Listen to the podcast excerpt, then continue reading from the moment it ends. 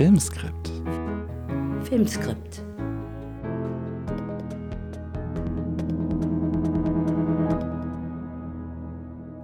Hallo und herzlich willkommen zu Filmskript, dem Podcast der Deutschen Filmakademie über das Drehbuchschreiben.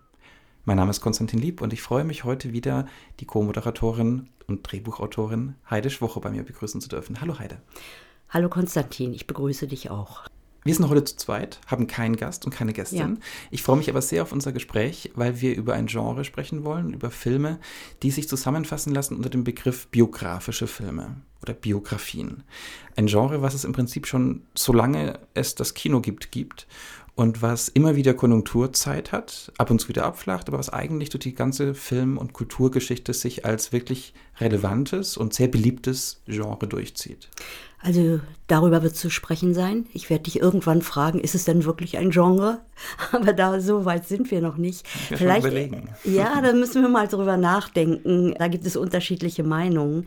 Aber trotzdem, ich will dich vorher mal fragen, liest du gerne Biografien?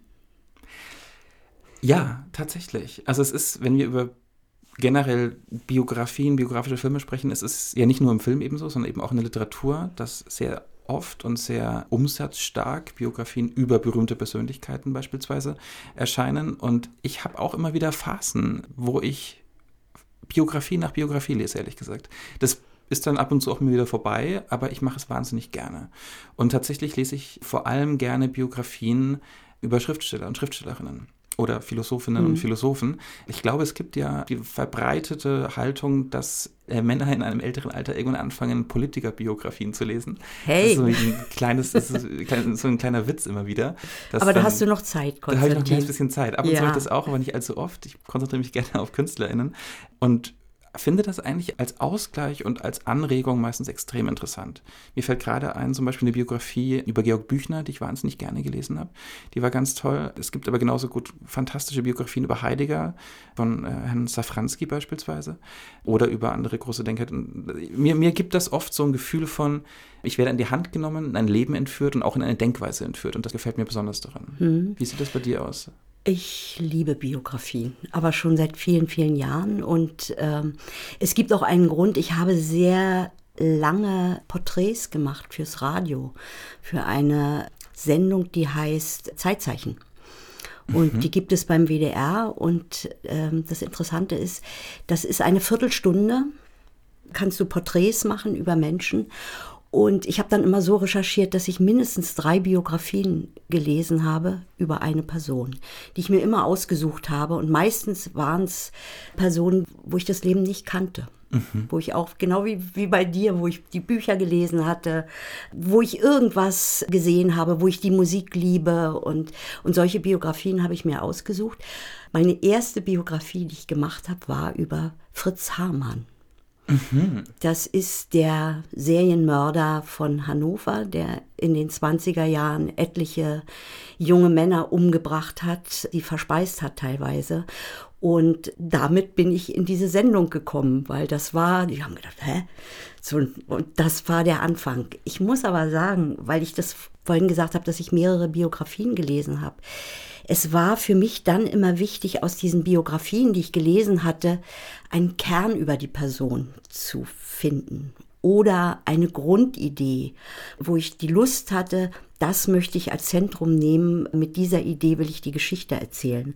Und bei Hamann nur als Beispiel, um das zu sagen, da war es sehr interessant, weil das war ja ein spektakulärer Prozess in den mhm. 20er Jahren, der mhm. wurde zum Tode verurteilt und es gibt einen Philosophen, Theodor Lessing, der als Prozessbeobachter ausgeladen wurde und gesagt hat, äh, es ist unglaublich, was für ein provinzieller Prozess, weil das wäre eine Chance gewesen, viel tiefer einzudringen in die menschliche Psyche. Und das war so in der Weimarer Republik. Also es hatte einen, einen politischen Grund, wo, wo, ich, das ist, wo ich das dachte. Eigentlich müsste ich noch mal eine längere Sendung drüber machen, aber ich gedacht, das macht mir Spaß.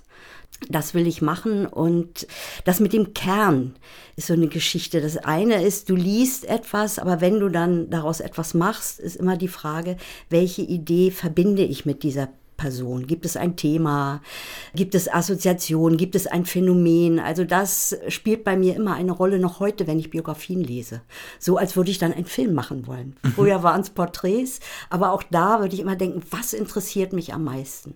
Es gibt ja dieses Phänomen, dass wenn sich äh, Jahrestage, also Geburtsdaten, Sterbedaten von berühmten Persönlichkeiten nähern, dass auf einmal sowohl der Buchmarkt als auch der Filmmarkt im Prinzip überschwemmt wird mit Büchern oder Filmen zu genau diesem Leben, zu diesem Leben dieser einen Persönlichkeit. Und man kann es oft auch wirklich ablesen, dass wenn sich der Todesdatum von, sagen wir jetzt Goethe nähert oder von Caspar David Friedrich äh, beispielsweise bald ein Jubiläum, dann gibt es wirklich einfach vermehrt verschiedene Zugänge. Oftmals sind es gar nicht unbedingt neue Erkenntnisse über diese Person oder das Leben, sondern eigentlich nur ein neues Produkt, was vielleicht im schlechtesten Fall äh, gar keine neue Idee beinhaltet. Im besten Fall aber, und das hast du ja gerade sehr schon angesprochen, dass du das auch gesucht hast, im besten Falle gibt es eine neue Erkenntnis, eine neue, vielleicht sogar wissenschaftliche äh, Forschung, die etwas Neues ergibt über diese Person Person oder eine These. Das muss ja auch sozusagen mhm. nichts sein, was komplett noch nie da war, sondern ein Blick, der sich in einer bestimmten Zeit auf diese Person, auf dieses Leben durch die aktuellen politischen Umstände auf einmal verändert und dadurch vielleicht ein Leben anders bewertet wird. Ja. Und das macht für mich dann vielleicht auch eine gute, in der Literatur ist vor allem äh, Biografie aus, wenn eine Biografie nicht nur ein Leben nacherzählt, sondern auch eine These hat, etwas Eigenes oder etwas Neues bringt. Biografie, wollte ich noch sagen, ist auf der einen Seite Leben, Bios, und Graphie ist Zeichnen, Einritzen, Schreiben, wie auch immer. Also eine Verbindung von beiden. Und was man auch einritzt, das ist dann die Entscheidung ne, der Person, die das macht. Viele Biografien, also wenn ich sie lese, und wir werden im Film dann äh, drauf kommen, äh, da ist es so, dass so der Versuch einer Vollständigkeit gemacht wird dass Biografien anfangen mit der Geburt und dann chronologisch bis zum Todes erzählt. Also was für mich immer wichtig ist, wenn ich Biografien lese und letztlich auch wenn ich sie mache, wie passiert das? Mhm. Gibt es etwas, was künstlerisch besonders wertvoll ist? Gibt es eine bestimmte Ästhetik? Und ich habe dir das mal rausgesucht, weil mir das irgendwie wichtig ist. Mhm. Es gibt ein Lieblingsbuch von mir, das ist über Irmgard Coin, Gabriele Kreis. Was man glaubt, das gibt es. Und ich will nur einen ganz kleinen Anfang vorlesen, wie sie da reinkommt und was, dass ich sofort ich habe das im Buchladen gesehen. Es war nicht, dass ich gerade diese Schriftstellerin mir ausgesucht habe, aber ich habe den Anfang geguckt und dann habe ich es gekauft. Frag mich, was du willst, sagt sie mit einer Stimme wie aus stumpfen Rasierklingen und verschlissenem Satin. Du kannst mich alles fragen irgendwie. Aber erstmal lass mich was zu trinken holen. Sie steht auf und geht zum Balkon. Sie geht unsicher, wie eine, die lange gelegen hat. Aber die Hand, die den Riegel löst und die Türflügel weit aufstößt, zittert nicht. Aus dem Blumenkasten wachsen Flaschen. Weinflaschen, Schnapsflaschen, Sekt. Sie pflückt den gläsernen Strauß und winkt mir damit zu. Dann lacht sie und lässt los. Auf dem Hinterhofpflaster zerbirst ihre Beute. Und ich erwache von einem harten, scheppernden Geräusch. Ein Fenster, das zugeschlagen wurde. Nein, das gibt es nicht. Sie ist gestorben. Am 5. Mai 1982 in Köln. Er stand in der Zeitung. Ich habe ein Foto von ihrem Grab gesehen. Eine Kranzschleife. Wenn wir alle gut wären. Dein Wilhelm. In meinen Ohren klingen die Trauerreden. Wir sind zusammengekommen, weil wir Abschied nehmen müssen. Abschied von der Schriftstellerin Irmgard Coin. Du, sagt sie. Jetzt hör mir mal zu. Ich sag dir was, irgendwie. Irgendwie? Immer irgendwie. Sie spricht, als kaute sie die Worte, mit breitem, schweren Mund. Ich sage dir, gibt es nicht, gibt es nicht. Was man glaubt, gibt es. Das ist so ein Anfang, wo ich das Gefühl hatte, oh, da macht jemand aus einer Biografie Literatur. Mhm. Und schreibt Ganz es auch wunderbar. so. Und du wirst sofort neugierig. Und ich möchte eigentlich, ich lese das jetzt nicht vor, aber eine Biografin, die ich hochleben lassen möchte, das ist Carola Stern. Und Carola Stern hat ganz viele Biografien geschrieben. Und also ich gucke mal hier, über Helene Weigel und Bertolt Brecht, Fritzi Massari, Johanna Schopenhauer, Rahel Warnhagen, Willy Brandt und so weiter. Und das Interessante ist, ich habe mich damit mal beschäftigt, wie sie das macht, weil es immer Literatur ist. Und es sehr schön zu sehen ist, wie sie biografische Fakten in Situationen, Beschreibungen, in literarische Texte verwebt. Und die äh, recherchiert alles über eine Person. Die hat auch ein Rechercheteam hat das nicht alleine gemacht. Sie konnte das nicht alleine machen und hat immer allen gesagt, jeden Fetzen, den ihr irgendwo findet, hebt den auf. Ob das Briefe sind, ob das irgendeine Notiz ist, ob das ein Nebensatz ist irgendwo, alles kann man brauchen und versuchen, daraus was zu machen. Und das finde ich ist, ist eine Form, also für literarische Biografien, dass man wirklich ins Sinnliche einsteigen kann. Man kann auch ein Sachbuch schreiben, aber die interessieren mich in der Regel nicht. Ich will nicht nur die Information haben über diese Person, sondern ich möchte sie erleben. Ich möchte sie gezeigt haben. Und da kann ich Carola Stern empfehlen, wenn jemand biografisch arbeiten will. Sehr, sehr gute Empfehlung und auch ein sehr wichtiger Punkt, den du jetzt schon gemacht hast, und zwar diese Idee von, jeder Fetzen kann interessant sein eines Lebens, jede Information mit dem nächsten Schritt verbunden, dass aus vielleicht einer unerwarteten Information über ein Leben eine Idee für den Zugang zu dieser Person entstehen kann. Ja, irgendwo, wo jemand was geklackt hat oder was, was liegen lassen hat. Ja, das finde ich auch eine schöne, schöner Gedanke. Was dann vielleicht auch wieder wichtig ist, ähm, wenn wir die Brücke zum Film schlagen, dass ein Film natürlich nicht den Anspruch hat und nie haben kann, ein Leben von A bis Z komplett zu betrachten. Du hast es gerade am Beispiel von Carola Stern gemacht, dass es dann Literatur wird für dich. Also nicht, kann nicht nur ein reines Sachbuch, sondern eben auch eine literarische Kunstform. Und ähm, Filme, über die wir sprechen, das sind Spielfilme.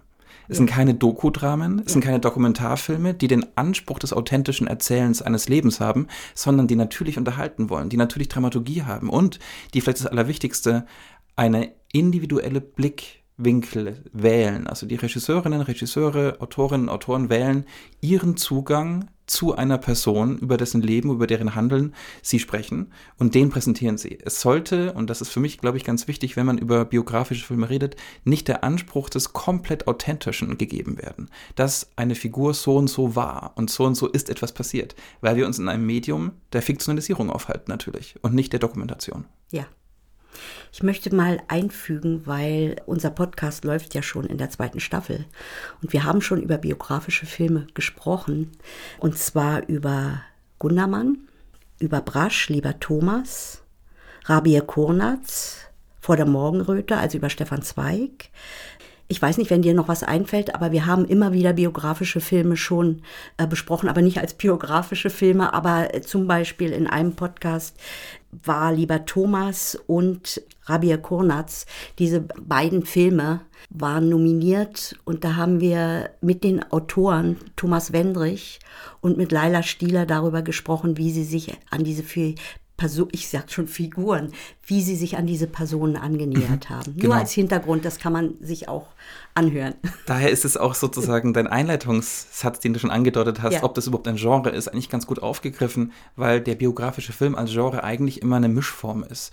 Teilweise sind es dann historische Filme oder es sind sogar Literaturverfilmungen, die eben aber auch Grundlage einer Biografie haben oder eventuell sogar Dramen, politische Dramen, Thriller, die aber ungefähr so in Wirklichkeit passiert sind.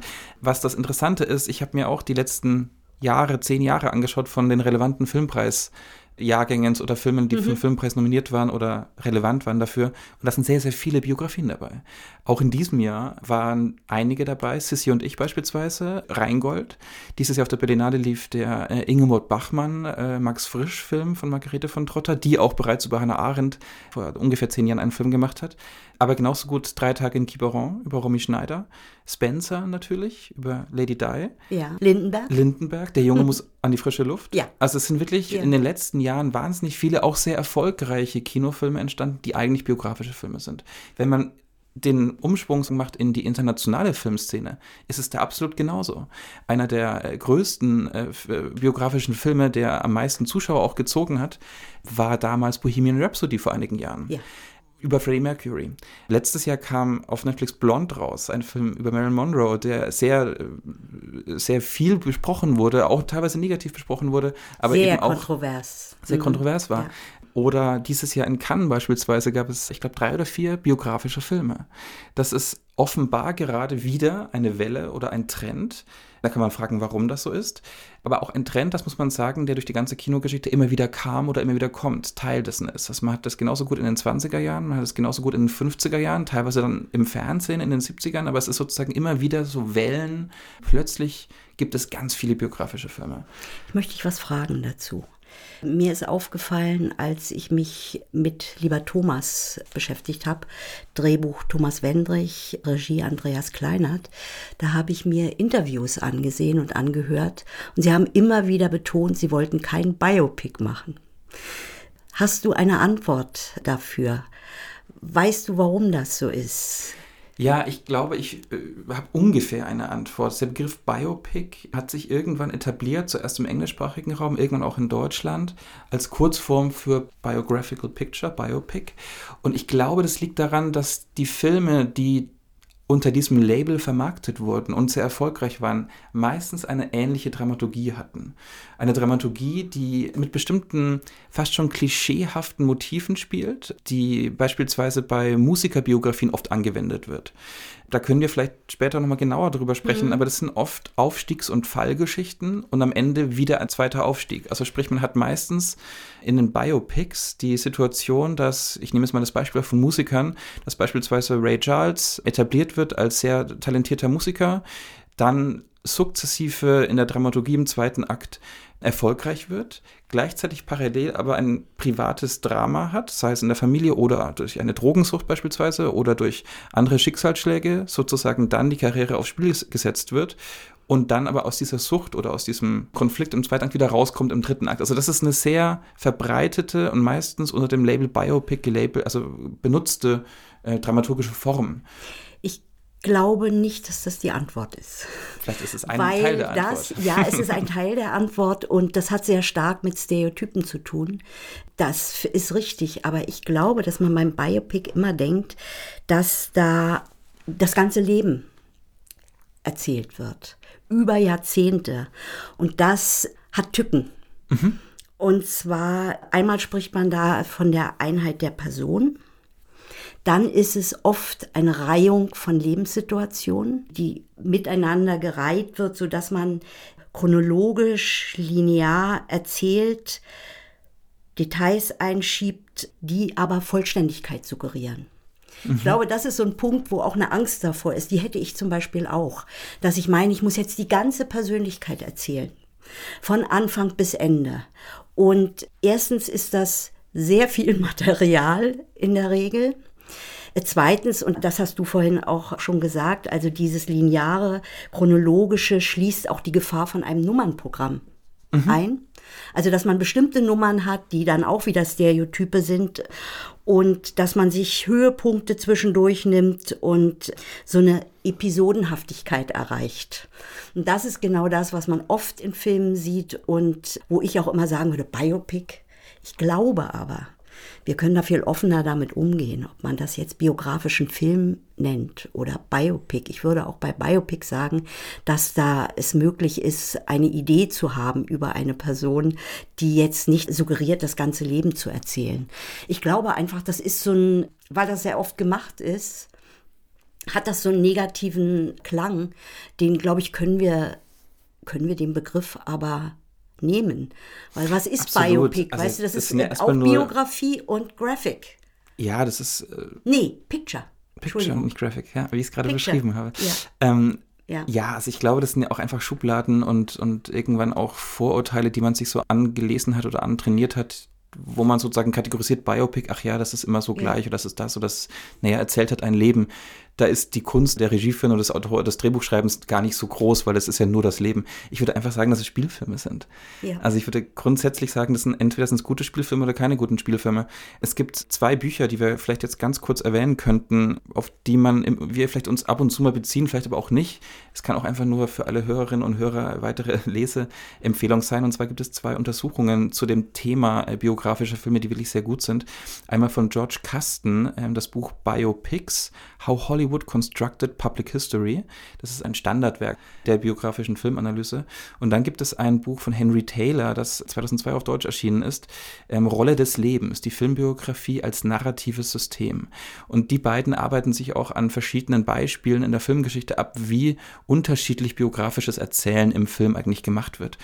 Ich will dir eine ganz, ganz kurze Definition mhm. davon noch vorlesen, weil die ja. sehr prägnant ist von Kasten und die schließt auch das ein, was du gerade beschrieben hast. Er definiert Biopics als hier wird im Film das Leben einer historischen Persönlichkeit der Vergangenheit oder Gegenwart erzählt. Es reicht allerdings auch, wenn ein Teil des Lebens verfilmt wird. Ebenso können einzelne Lebensabschnitte ausgelassen werden. Also in dieser Definition ist bereits die so weit, dass es eigentlich nur darum geht, eine konkrete Person, sei es vergangene oder auch lebende, steht im Zentrum eines Films. Ja.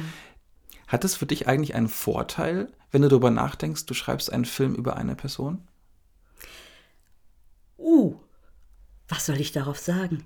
Ähm, ob es einen Vorteil hat, in Bezug das auf andere weiß ich nicht. Filme ich vielleicht. glaube eher, warte, ich muss, ich, ich muss nachdenken, hab's nicht parat. Ich glaube eher, es ist ein Nachteil, weil wenn es eine völlig fiktionale Figur ist, dann kann ich mir die backen. Ich habe mehr Möglichkeiten, damit zu spielen, mit der Figur zu spielen. Es ist meine Figur. Da habe ich noch mal eine andere Macht, wenn ich das so sagen mhm. kann, auch in Anführungsstrichen, ja, über diese Figur. Ich habe auch immer eine Verantwortung, auch für eine fiktionale Figur, wie ich mit ihr umgehe. Aber bei einer historischen Figur oder einer vielleicht noch lebenden Figur, da gibt es ganz viele Menschen, die darum herum sind. Es gibt Leute, die sie kennen. Es gibt eine Familie. Es gibt eine Erbengemeinschaft. Mhm. Oder es gibt aber auch das Bedürfnis, ein anderes Bedürfnis der Genauigkeit. Mhm. Da mache ich jetzt aber Pünktchen, Pünktchen, Pünktchen, weil wir haben nachher ja auch Beispiele, dass man sehr frech auch mit mit historisch verbürgten Figuren oder Personen umgehen kann. Aber ich glaube, es ist eher schwerer. Aber es ist so schön. Also insofern ist im, Vielleicht ist es sogar vergleichbar mit dem Thema der Literaturadaptionen, wo wir auch über was sehr Ähnliches gesprochen haben, ja. dass im Prinzip ganz viele Leute unseres zukünftigen Publikums des, des, Films dann bereits eine bestimmte Vorstellung über einen Roman haben oder Bilder im Kopf haben oder eben in diesem Falle eine bestimmte Vorstellung über eine Persönlichkeit haben und die eventuell gar nicht die gleiche ist wie die, die die Autorin oder die Regisseurin bei diesem Film angewandt hat. Und da clashen dann sozusagen verschiedene Erwartungshaltungen. Das ist ja. natürlich schwer. Ich muss sagen, dass ich einen Vorteil sehe, den ich ziemlich interessant finde, auch dramaturgisch. Und zwar gibt es immer wieder in der Entwicklung eines Drehbuchs Punkte, wo man sagt, hm, bin ich gerade noch bei der Figur, bin ich gerade noch äh, mit meiner Hauptfigur an einem Punkt, wo spannend ist, muss ich jetzt eventuell Wendepunkte einziehen, wohin führe ich diese Figur? Solche Fragen sind für mich, wenn ich mir vorstelle, wie ich mit biografischen Stoffen umgehe, teilweise zurückgestellt, weil die Persönlichkeit an sich bereits ein Grundinteresse auslöst. Ja. Also wenn ich eine Figur habe, die ich mir ausgedacht habe und die fährt Auto, ist es eine für andere Leute erstmal neutrale Figur, die Auto fährt. Wenn ich aber Friedrich Nietzsche habe, der auf einem Pferd sitzt und sich von A nach B bewegt, ist das Friedrich Nietzsche auf einem Pferd. Das ist von Grund auf eine andere Interessens. Ja Vorsprung, den man durch die Figur und durch die Geschichte und durch das Wissen von allen Leuten im Kinopublikum auf diese Figur hat. Mhm. Du hast recht. Also ich habe vorhin ja schon mal was über Probleme gesagt. Ich versuche das noch mal ein bisschen systematischer, auch nach Taylor, weil das Buch fand ich sehr gut. Probleme sind einmal, was ich vorhin schon gesagt habe, es ist der Umfang einer Erzählung und der Umfang eines Lebens. Dann, was dazu kommt, dieses Leben muss nicht unbedingt dramatisch sein. Was es schwierig macht für einen Film, ne? weil Spielfilme ja immer irgendwie auch dem Dramatischen äh, verpflichtet sind und eigentlich funktioniert er in der Regel nur, wenn es auch Konflikte gibt. Dann ist natürlich, ein Film braucht eine Handlung. Und Leben ist keine Handlung. Äh, biografische Stationen sind erstmal nur Stationen. Das sind, ja. sage ich mal, Episoden in einem Leben, die aber nicht unbedingt mit einer fortlaufenden Handlung zu tun haben. Dann muss man aufpassen, glaube ich, dass man auch nicht zu ehrgeizig ist und zu meinen, dass man dieses eine Leben so beschreiben muss, wie es ist. Und das ist, glaube ich, so ein Punkt, den man sich auch erarbeiten muss oder den ich mir auch erarbeitet habe. Je subjektiver ein Film ist über eine Person, desto mehr wird er mir als Autorin gerecht. Mhm. Ist eine These. Ja. Muss nicht stimmen, aber ich glaube, anders Sonst würde ich mich selbst irgendwie langweilen. Sonst würde man sich auch fragen, warum man einen Spielfilm dann macht und nicht einen. Dokumentarfilm oder eine dokumentarische Serie, wenn es einem nur um die Wahrhaftigkeit und Wirklichkeit und realen Ereignisse geht, die nicht, also die, der Versuch einer Objektivierung, die es ja natürlich nicht gibt. Ich würde aber gleichzeitig auch sagen, dass aber auf der anderen Seite natürlich das auch ein Reiz von Biopics oder biografischen ja. Filmen ist. Und zwar diese Faszination von dem Anspruch, etwas Authentisches zu erzählen. Oder die Faszination von einer Figur oder von Geschehnissen, wo man sagt, ach ja, so oder so ähnlich ist es passiert, wie interessant. Also man arbeitet ja schon mit ja. dem Begriff der Authentizität auch, auch wenn das nicht erreichbar sein sollte. Ich wollte vorhin noch was sagen.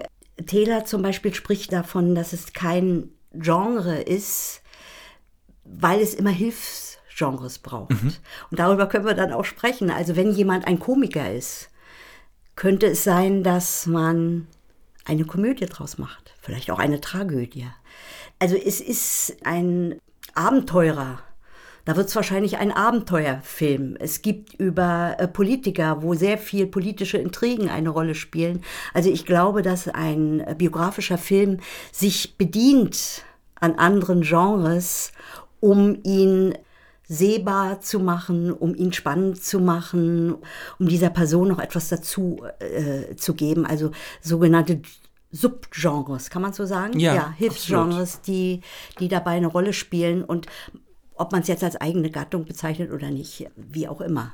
Ich glaube, vielleicht ist das sogar eine erste Unterscheidung, die man noch einziehen könnte, dass es biografische Filme gibt, die auf der einen Seite tatsächlich versuchen, möglichst ernsthaft und möglichst genau eine Biografie zu erzählen, sei es auch nur ein kleiner Ausschnitt.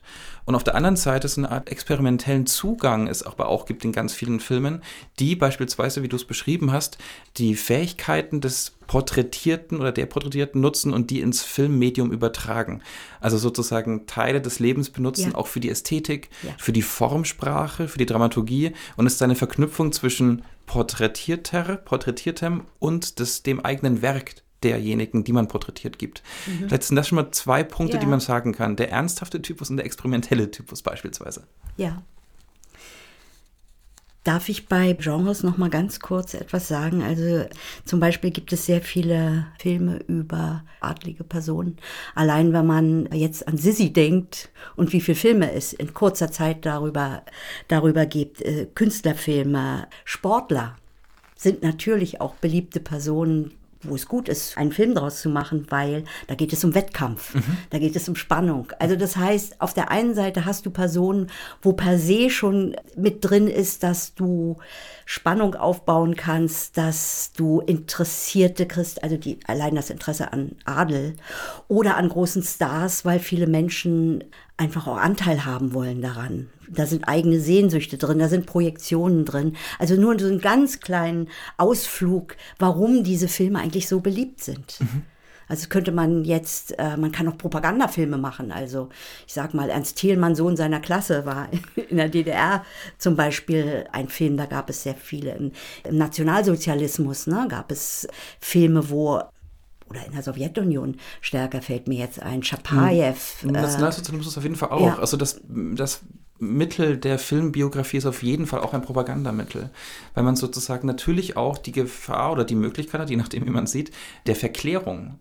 Ja, ja. Das ist jetzt so, das, das geht jetzt in die Rezeption, ne? aber warum biografische Filme so beliebt sind, das muss man ja für sich auch wissen. Und äh, natürlich ist eine Person auch eine Marke manchmal. Das wollte ich gerade sagen. Darauf kommt man natürlich auch, wenn man sich natürlich aktuelle Filme anguckt und diesen Trend der beispielsweise Sissy-Verfilmungen, kann man ja ganz klar sagen, man sucht im Kino, man sucht auch als Streamer oder als TV-Sender natürlich Stoffe, die bereits Fans haben, die bereits Vorwissen beim Publikum generiert haben, die als Markenkern eventuell etwas haben, was man gut vermarkten kann.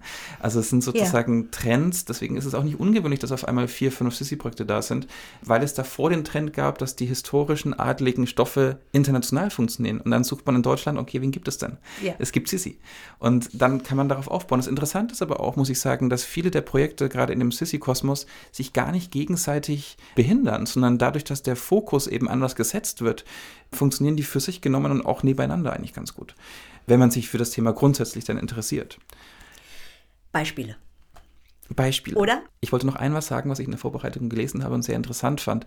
Und zwar in Bezug auf Schauspielerinnen und Schauspieler in biografischen Filmen. Dass es tatsächlich in Amerika unter der Hand offenbar so gehandelt wird, dass Schauspieler und Schauspielerinnen, die etwas in eine Seitengasse ihrer Karriere gekommen sind, sich durch ein intensives Biopic aus dieser Seitengasse herausholen können und dann eventuell auch wieder beispielsweise ähm, relevant werden für Preise. Also oftmals bekommen Schauspieler in ihrer Karriere dann einen Oscar, wenn sie eine Biografie spielen. Beispielsweise eben auch Rami Malek bei Bohemian Rhapsody. Oder es gibt ganz viele ja. andere Beispiele. Also es sind sozusagen oftmals Filme, die durch die intensive Darstellung einer einzelnen Persönlichkeit, mhm. die real ist, dann eine Karriere nochmal beschleunigen können. Ist mir noch gar nicht aufgefallen. Fand ich sehr ah, interessant. Interessant, ja. Taylor, vielleicht das äh, vorweg gesagt, äh, bevor du mal das erste Filmbeispiel oder darüber erzählst. Der sagt, es gibt einen doppelten Körper. Das fand ich schön und interessant. Einen doppelten Körper in biografischen Filmen. Das ist einmal die biografische Person, dann ist es die Figur. Und weil du das jetzt gesagt hast, der dritte Körper ist eigentlich der Schauspieler, die Schauspielerin, die das verkörpern. Ne? Das ist so ein Dreier. Geflecht. Und du hast dir einen Film herausgesucht, den ich nicht kannte, den habe ich mir erst angeguckt durch deine Empfehlung, Der Mondmann. Genau, Der Mondmann oder im Original Man on the Moon, ein Film von Milos Forman aus dem Jahr 1999. Das Drehbuch haben geschrieben Scott Alexander und Larry Karaszewski. Und das erzählt im Prinzip die Geschichte eines US-amerikanischen Komikers, Entertainers, Stand-up-Comedians würde man heute auch sagen, und Schauspielers, und zwar Andy Kaufman, dargestellt von Jim Carrey. Auch ein Beispiel tatsächlich für jemanden, Jim Carrey, der vorher durch eine Reihe von eigentlich absoluten Mainstream-Komödien und die einen Humor hatten, der meist sehr körperlich war und sehr oberflächlich, aber eine große Fangemeinde hatten, auf einmal in einem sehr dramatischen Film, weil Man on the Moon ist wirklich ein Film, der ist wahnsinnig lustig, aber er ist irre traurig zugleich und irre dramatisch, mit einer derart intensiven Performance eigentlich wieder als Schauspieler wiederentdeckt wurde. Also Jim Carrey hat sich mit diesem Film wirklich in die absolute A-Liga gespielt, amerikanischer Schauspieler. Es gibt als kleine Zusatzempfehlung auf Netflix eine Dokumentation über die Dreharbeiten des Films, wo Jim Carrey begleitet wurde, der derartig intensiv in das Leben und den Charakter von Andy Kaufman eingedrungen ist, dass er permanent in der Rolle war. Also es war Method Acting bis bis zum Äußersten. Er hatte sogar zwei Wohnwagen, wenn ich mich richtig erinnere, weil Andy Kaufmann, also seine Rolle sozusagen, ähm, auch eine Rolle gespielt hat und er eine Rolle in der Rolle spielen musste und sich auch so verhalten hat am Set. Es ist eine großartige Dokumentation, die einen fast schon unglaublich mitnimmt, weil man fast nervös wird, wie Jim Carrey das gesamte Team inklusive den Regisseur Milos Forman im Prinzip mit der, einer nicht stoppenden Performance über mehrere Wochen hinweg unter Strom hält. Darf ich dich was fragen dazu? Ich habe ja vorhin über den Kern einer Biografie gesprochen, eine Grundidee. Könntest du sagen, was die Grundidee für diesen Film ist und warum die so ist? Ich würde genau sehr gerne. Und zwar, ich würde auch nur kurz erwähnt, ich will es gar nicht den Inhalt des Films sehr lange erzählen. Eine große Empfehlung, Man on the Moon. Alle, die diesen Film noch nicht gesehen hatten, unbedingt anschauen, auch den Netflix-Doku dazu. Ähm, es erzählt im Prinzip das Leben von Andy Kaufmann, diesem Schauspieler und Comedian, über verschiedene Ebenen seiner Karriere. Das Besondere, was der Film aber macht und was auch Andy Kaufmann ausgezeichnet hat, und da würde ich sagen, das ist die Idee des Films, er war ein Antikomiker. Er war ein Komiker und ein Schauspieler, der im Prinzip alles anders gemacht hat und provoziert hat. Er war rebellisch, er hat mit Identitäten gespielt, er hat aber auch immer mit dem Konzept des Unerwartbaren gespielt. Also er war eigentlich immer in einer Situation und hat die um 180 Grad gedreht, ähm, hat das Gegenteil auf einmal gemacht und irritiert. Und das tut der Film in gewisser Hinsicht auch. Er irritiert ein und er macht eigentlich alles anders, als man es erwartet. Und macht dabei aber doch eine sehr spannende dramaturgische Geschichte, also dramatische Geschichte, die er erzählt. Aber er beginnt beispielsweise mit einer Szene, die ich genial finde.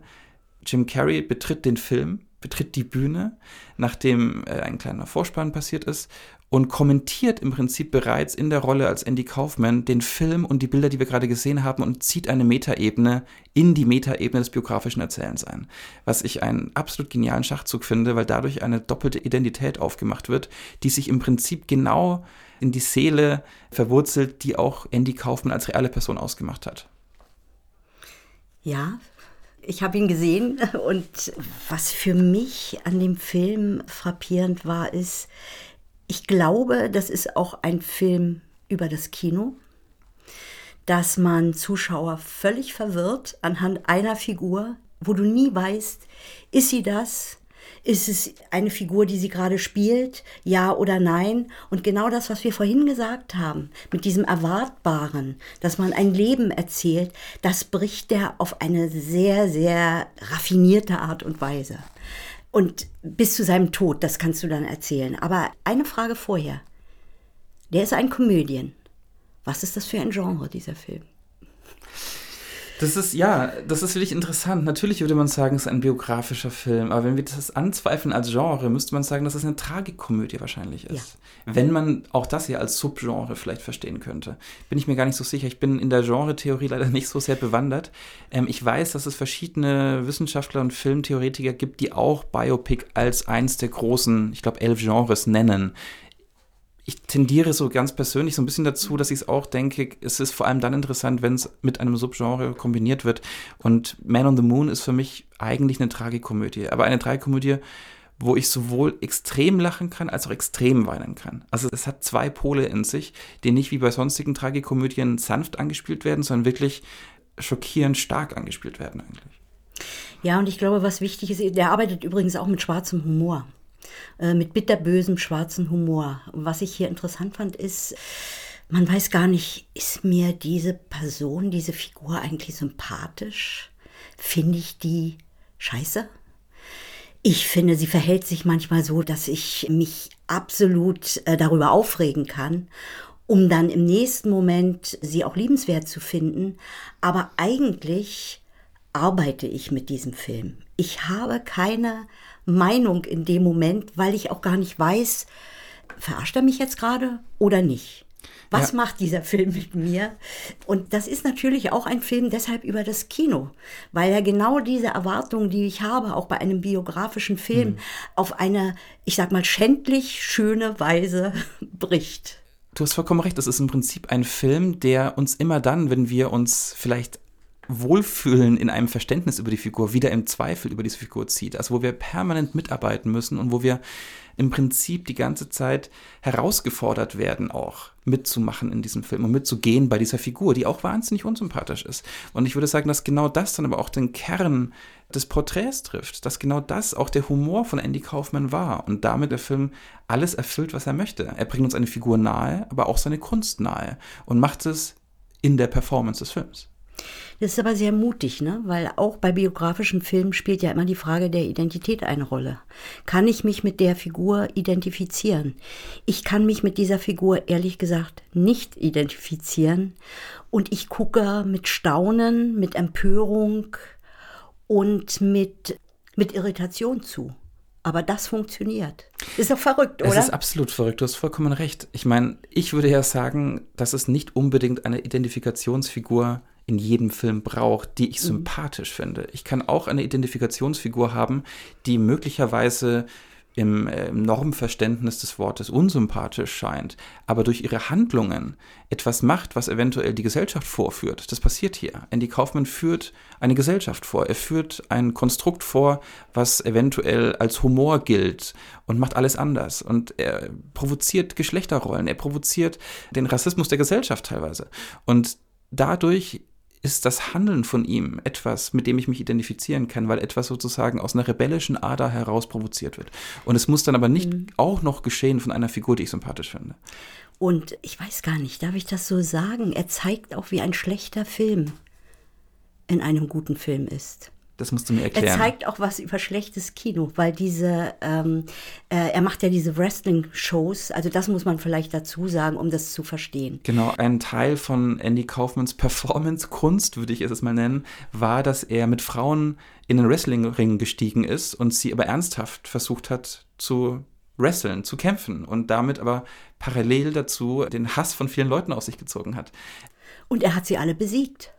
Also nicht so, wie man sich das wünscht, dass da eine Frau irgendwann den flachlegt und ihn besiegt. Nein, er hat gesiegt mit seiner wirklich miserablen Show, die letztlich ja. dann auch wieder funktioniert hat. Und da habe ich gedacht, das ist auch wieder etwas über das Kino, mhm. weil es zeigt ja auch, äh, egal wie jämmerlich oder jammervoll das ist, auch darüber kannst du dich unterhalten und kannst dich amüsieren. Also das heißt, es hat so viele Schichten, wo man ähm, in einen Diskurs über das gesamte Kino kommen kann bei dem mhm. Film. Sehr, sehr schön. Und das ist mehr als die Person. Ne? Das stimmt. Weil da ist die Person nur anders, um über das Kino nachzudenken. Das finde ich interessant, weil es außergewöhnlich ist. Heide, du hast vorhin das Ende des Films erwähnt. Würdest du es ganz kurz beschreiben, was du meinst, was in diesem Film ganz besonders ist, wie der Film mit dem Ende einer Biografie umgeht? Ja, der Andy Kaufmann hat ja eine schlimme Art von Krebs gehabt, Bronchialkrebs, der nicht heilbar ist. Fährt dann irgendwann zu so einem Wunderheiler und eigentlich ist klar, er wird sterben, aber er inszeniert seinen Tod so, dass ihm keiner den Tod glaubt. Am Schluss. Untermalt wird es auch musikalisch noch mit I Will Survive, was ja, es auf einer Metaebene auch noch dann ironisiert eigentlich. Und da muss man dazu sagen, dass das Andy Kaufmann wirklich so gemacht hat. Also es gab auch ganz viele Freunde und Fans, die 20 Jahre am 20. Todestag erwartet haben, dass er wieder auftaucht und eine große Feier gemacht haben. Aber er tauchte eben nicht auf, weil er wirklich gestorben ist. Also es ist sozusagen hier eine, eigentlich eine Metareflexion über die klassische Dramaturgie eines biografischen Stoffes, die womöglicherweise mit dem Tod der Hauptfigur endet. Hier wird aber selbst das noch einmal gegen den Kamm gebürstet. Aber was ich interessant fand, ich habe die Biografie dann von Andy Kaufmann, also kurz, ne, also nur bei Wikipedia, weil ich habe da kein Buch gelesen. Und dann war original das, was im Film ist. War das so? Dass er sich so, äh, oder ist die Biografie, die man irgendwo liest, die Biografie des Films? Oder hat sich Milos Forman so stark an die Biografie gehalten, also sehr, sehr genau bis in Einzelheiten? Weißt du das?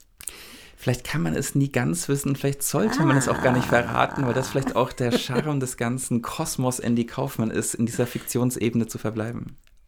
Ich will dazu sagen, dass Milos Forman, ein wirklich fantastischer Regisseur, sich bereits früher mit Biografien beschäftigt hat und unter anderem eben auch eine Filmbiografie äh, geschaffen hat, die bemerkenswert genial ist, wenn ich das so ausdrücken darf, und zwar über ähm, Wolfgang Amadeus Mozart, den Film Amadeus ähm, aus dem Jahr 1984.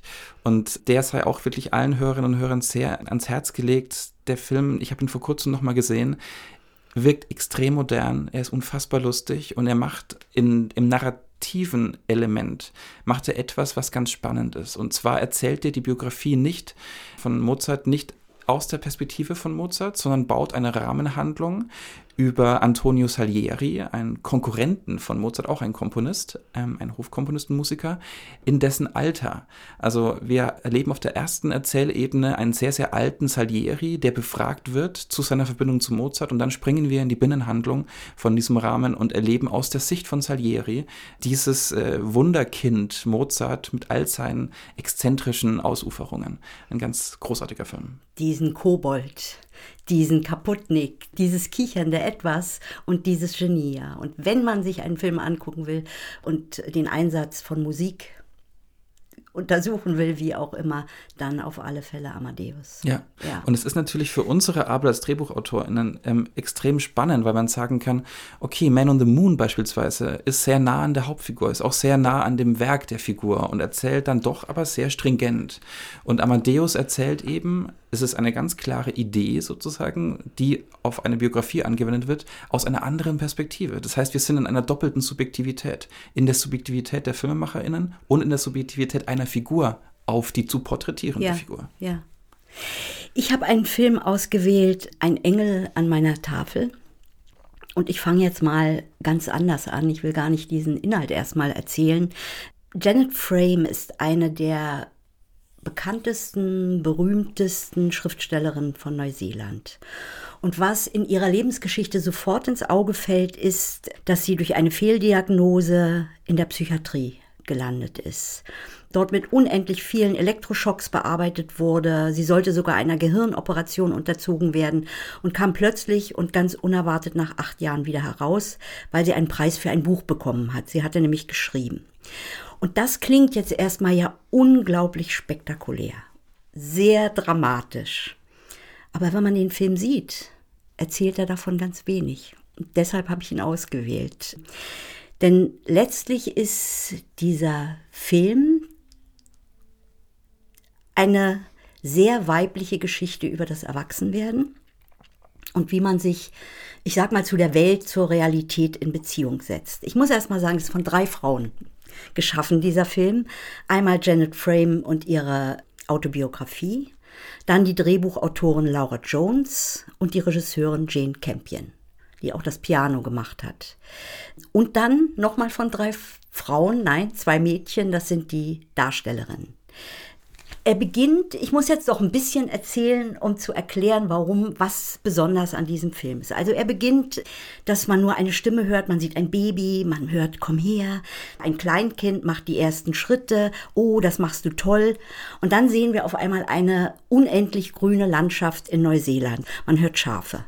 Dann kommt ein Mädchen auf uns zu, so ziemlich mit festen Schritten wird immer langsamer. Es ist ziemlich dick, fällt sofort auf, mit rotem Wuschelkopf, abgetragenen Klamotten. Wir sehen sie auf einmal ganz groß, groß, dieses Gesicht mit den, hat was Irisches auch, mit den Sommersprossen, diese, diese roten Haare.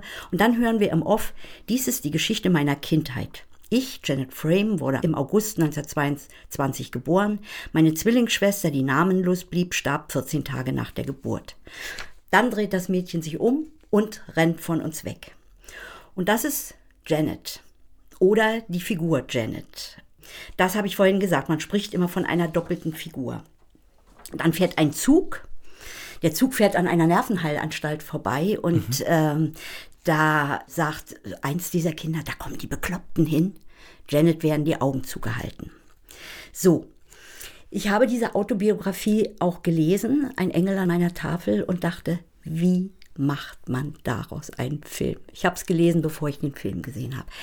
Janet Frame, die beschreibt unglaublich genau, wahnsinnig detailgetreu, also minutiös, wie kann man so eine Frau erzählen, zumal es in dieser Autobiografie eigentlich wenig Höhepunkte gibt obwohl da eine Nervenheilanstalt eine Rolle spielt, Elektroschocks. Trotzdem gibt es wenig Höhepunkte. Und was Laura Jones und Jane Campion machen, das ist wirklich sehr ungewöhnlich. Sie nehmen das Undramatische und greifen sich ganz exemplarisch Dinge heraus, die sie als Frau und Mädchen selbst erlebt haben. Ich kann sagen, ich auch. Also Dinge, die man eigentlich im Kino nicht zeigt. Und ohne dass es bestimmte äh, Wichtigkeiten nach vorne gesetzt werden, sondern es ist quasi nebeneinander das, was man in einem Film eigentlich nie machen darf. Das machen sie. Da ähm, muss man dazu sagen, und ich will da nur ganz kurz einhaken, ja. weil ich das wahnsinnig spannend finde. Der Film ist 1990 rausgekommen, in einer ja. Zeit, in der viele Biografien rausgekommen sind, biografische Filme fast ausschließlich über Männer. Und jetzt ist dieser Film da, ja. der von drei Frauen gemacht wurde, mehr oder weniger, oder fünf Frauen, wenn die Schauspieler dazu zählst. Und dann aber die Biografie von Janet Frame nicht als genuin künstlerisches äh, Biopic erzählt, sondern eben aus der femininen Perspektive und die femininen Probleme oder femininen Themen sozusagen mit hineinzieht. Also sozusagen eine doppelte Abgrenzung zu den sonst Great Man Biopics, die in der Zeit Konjunktur hatten eigentlich. Ich habe mehrere Kritiken gelesen zu diesem Film. Und die Kritiken waren in der Regel so, dass man gesagt hat, das schwere Leben der Janet Frame, sie waren sehr arm. Und dann habe ich den Film gesehen und dachte, das erzählt der Film überhaupt nicht. Also man muss das wirklich, ich, ich werde von diesen Episoden mal ganz wenig erzählen. Also zum Beispiel, Janet klaut dem Vater Geld, weil sie für andere Kinder Kaugummis kaufen will und sie kauft. Klar, sie will gemocht werden, sie ist auch ein bisschen dicker als die anderen oder sehr viel dicker, aber sie bekommt überhaupt keine Dresche dafür, obwohl sie erwischt wird. Armut wird erzählt in einer, zum Beispiel in einer kleinen Szene, dass die Kinder, fünf Kinder alle nebeneinander liegen und einem gibt das Kommando umdrehen, dann drehen die sich alle um. Und das ist sehr künstlerisch im Übrigen. Oder Janet beobachtet mit einer Freundin den Bruder der Freundin und ihre Schwester, dass die im Gebüsch miteinander schlafen, etwas machen und dann sagt die Freundin, oh, die ficken. Und Janet erzählt es am Abendbrotstisch, die haben gefickt. Im Übrigen, ich kenne die Szene genauso aus meiner eigenen Kindheit. Äh, Entsetzen und dann wird ihr der Umgang mit der Freundin verboten, aber es ist auch kein großes Drama. Also ich habe mal versucht, in einem Film zu erzählen, wie ein Mädchen äh, seine äh, Menstruation kriegt. Es ist mir rausgestrichen worden. Und als ich das hier gesehen habe, habe ich gedacht, ach, wie schön. Das wird erzählt. Es wird auch erzählt in dieser Zeit, wo man noch keine Tampons hatte, mhm. äh, wie man sich bemüht, da irgendeinen so Stoff und wie, welche Rolle da das Blut spielt. Oder so eine kleine Szene, ich höre dann auch auf, wo ein spanisches Mädchen Flamenco unter einer Teppichstange tanzt. Also eigentlich wird hier ein glückliches Kind erzählt, das sehr fantasievoll ist, wo die Erwachsenen aber auch Anteil haben. Also sie schreibt eine Geschichte und dann kauft ihr der Vater so ein Heft, damit sie weitere Geschichten schreiben kann. Und was auch noch interessant ist, also Schicksalsschläge. Zwei Schwestern sterben in dem Film. Ein Bruder hat epileptische Anfälle. Die Mutter stirbt auch. Aber das wird eigentlich ganz nebenbei erzählt. Mhm. Es wird so nebenbei erzählt, was vielleicht auch für Zuschauer, Zuschauerinnen schwierig ist, weil es wird nicht groß gemacht. Ich finde es ein hm. sehr, sehr schönes Beispiel, absolut, weil du diese Episoden, die du gerade beschrieben hast und dann aber auch diese wirklich harten Lebensschicksale, die miterzählt ja. werden, dieses, diese Balance, die der Film und die Dramaturgie schafft, ist wirklich bemerkenswert.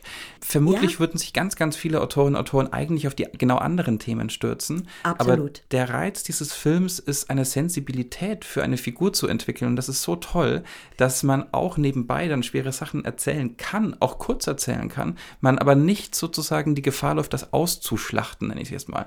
Sondern man bleibt trotzdem die ganze Zeit in einer sehr sensiblen Begleitung der Hauptfigur. Und man muss sogar sagen, weil das ist extrem schwierig bei Filmen, der erzählt einen Zeitraum von 30, 40 Jahren 30, also ich so glaube, ungefähr. 34 ist sie, äh, und, sie, und, dann hört es erst mal endet Mitte der 60er, soweit ich ja, weiß. Ja. Und da helfen vielleicht zwei Dinge, Fragezeichen, das würde ich mal mhm, zur Debatte stellen. Ja. Vielleicht siehst du es anders, Heide. Einerseits werden drei Kapitel eingeführt. Der Film ist geteilt in drei Abschnitte. Dazwischen gibt es Zeitsprünge, das hilft natürlich. Und die Abschnitte sind aber auch in der Hinsicht ähm, sinnvoll, weil sie wie Buchkapitel, also wie Literatur mhm. auch wirken. Mhm. Das erste Kapitel, ich habe mir das rausgeschrieben, heißt To the Island. Mhm. Das zweite Kapitel ist An Angel at My Table, der namensgebende Titel. Und das dritte Kapitel ist The Envoy from Mirror City. Mhm. Das klingt eigentlich fast alles wie wunderbare Buchtitel. Mhm. Das fand ich sehr interessant. Das ist ein Mittel, das benutzt wird, um Zeitsprünge zu kaschieren. Und ein anderes Mittel ist, weil man oft das Problem hat, die Schauspieler müssen altern, man kann aber nur zwei Schauspielerinnen vielleicht besetzen oder drei, sind diese wahnsinnig roten Haare. Ich weiß, man weiß immer sofort, wer wer ist. Also es ist fast wie der rote Faden der Biografie. Ja. Diese wunderbaren Haare. Die, Fragezeichen. Vielleicht siehst du es anders. Nein, diese roten Haare, da kommt jemand auf dich zu und du denkst, na ganz schön unförmig für so ein kleines Mädchen. Aber die leuchtet. Ja. Die leuchtet und das äh, wird auch erzählt. Also, das wird auch so äh, inszeniert. Das ist und das eine Art leuchtendes auch so Haar. inszeniert. Ja. Und wenn ich über die Dramen spreche, die am Anfang im ersten Teil, also eigentlich so nebenbei erzählt werden, die Dramen kommen im zweiten Teil. Also das Mädchen wird wirklich zum Sonderling da sie fängt an zu schreiben, sie soll Lehrerin werden und es gibt eine Situation, äh, die sie nicht bewältigt. Sie kann nicht allein mit Leuten im Raum sein und als Lehrerin, da kommt der Schulrat, denke ich mal, ist es und, und sie muss rauslaufen und kann damit nicht umgehen.